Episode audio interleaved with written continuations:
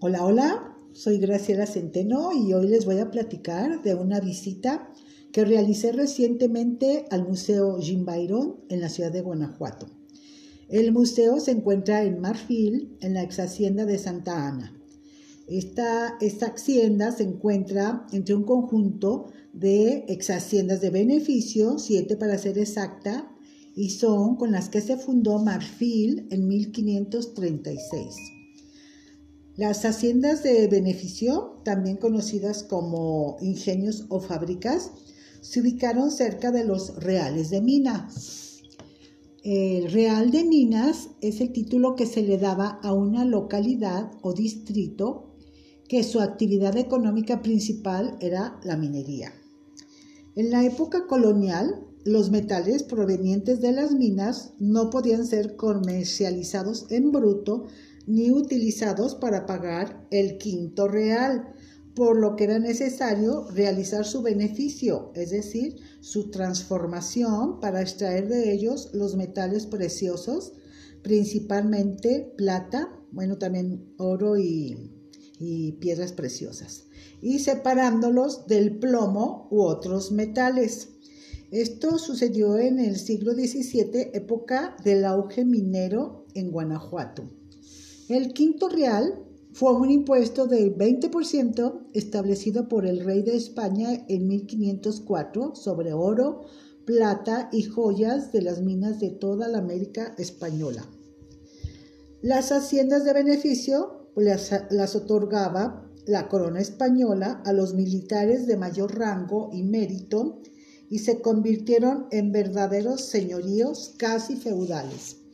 Esta situación se mantuvo hasta los inicios del siglo XX, cuando se promulga la ley de la reforma agraria. Se repartieron las propiedades y bienes de la mayoría de las haciendas en México.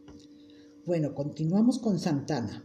La hacienda fue restaurada a finales de los años 50 y adquirida por Jim Byron y su esposo, el doctor Virgilio Fernández del Real, quienes terminaron de reconstruirla y la habitaron a partir de 1963 hasta la muerte de Jean en 1987. Eh, pues fue convertida luego, 10 años después, en 1997, en Casa Museo y Centro Cultural. Bueno, Jim Byron nació en London, Ontario, Canadá, el 20 de mayo de 1910. Estudió artes plásticas en Canadá y en Estados Unidos estudió arte dramático. Los primeros años de su vida estuvieron dedicados a la actuación. Trabajó varios años en la radio de Chicago.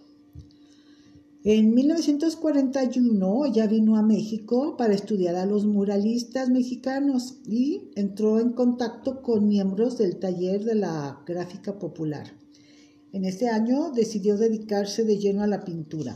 Se enamoró de México y dejó su tierra natal para radicar en la Ciudad de México, entonces Distrito Federal. En los años 40 viajó por Veracruz, Guerrero, Chiapas, Yucatán, Campeche y Oaxaca. Conoció mucho de, nuestro México. Ella realizaba dibujos y bocetos que luego pintaba eh, ya estando en su taller. De esa época, casi toda su producción se encuentra en colecciones particulares en Nueva York y en Chicago. Vivió 10 años en la ciudad de Monterrey y fue maestra de artes plásticas. Después se trasladó a Texas, en Estados Unidos, y finalmente fija su residencia, ella y su esposo, el doctor Virgilio Fernández del Real, en Guanajuato, en donde trabajó desde 1962 hasta su muerte, 1987. Ahí pasó los últimos 29 años de su vida. Además de pintar, Jim Byron diseñó lámparas, Realizó esculturas en madera, talla en madera, cerámica. Nos comentaba la guía que a veces enterraba las figuras de madera, de madera para darles ese acabado antiguo. Realizó también diseños para objetos de hierro forjado y para canteros. Su obra tenía ese mexicanismo que es lo que la caracteriza. Años después de su muerte, su viudo, el doctor Virgilio Fernández del Real, de origen español, naturalizado mexicano, convirtió la casa en un museo que se inauguró en 1997. En la parte de arriba eh, se realizan conciertos los domingos, hay una galería de arte que apoya a nuevos talentos. El museo abre de lunes a sábado de 10 de la mañana a 3 de la tarde.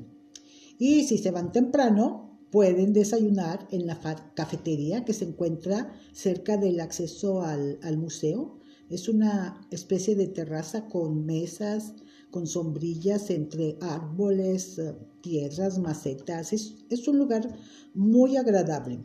Pueden tomar un rico champurrado, el pastel de zanahoria está delicioso y bueno, les recomiendo mucho que vayan a conocer el Museo Jim Byron en Marfil, Guanajuato. Eso es todo y hasta la próxima.